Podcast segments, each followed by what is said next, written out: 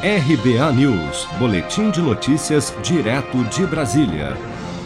O ministro da Economia, Paulo Guedes, afirmou nesta terça-feira, durante evento para investidores internacionais promovido pelo banco Credit Suisse, ser necessário bloquear gastos com saúde, educação e segurança pública, por exemplo, para o governo voltar a pagar o auxílio emergencial. Ao lado do presidente Bolsonaro, Paulo Guedes comparou a atual situação do país a uma guerra. Quer criar o auxílio emergencial de novo? Tem que ter muito cuidado, pensa bastante.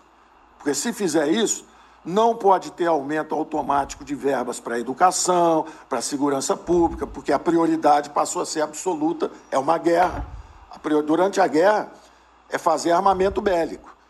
Pega as guerras, os episódios de guerra aí, vê se teve aumento de salário durante a guerra, vê se teve dinheiro para saúde, educação. Não tem. É dinheiro para guerra. Aqui é a mesma coisa. Se tiver, se apertar o botão ali, vai ter que travar o resto todo.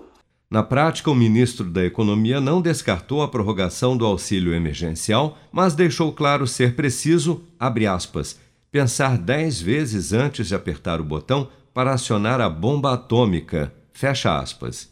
Segundo Guedes, não se pode declarar guerra a todo momento e destacou que, seja no caso de uma pandemia ou de um desastre ambiental, o presidente Bolsonaro vai deixar um legado para esse tipo de crise no futuro. Concluiu. Se você quer começar a investir de um jeito fácil e sem riscos, faça uma poupança no Sicredi. As pequenas economias do seu dia a dia vão se transformar na segurança do presente e do futuro. Separe um valor todos os meses e invista em você. Poupe com o Sicredi, pois gente que coopera cresce.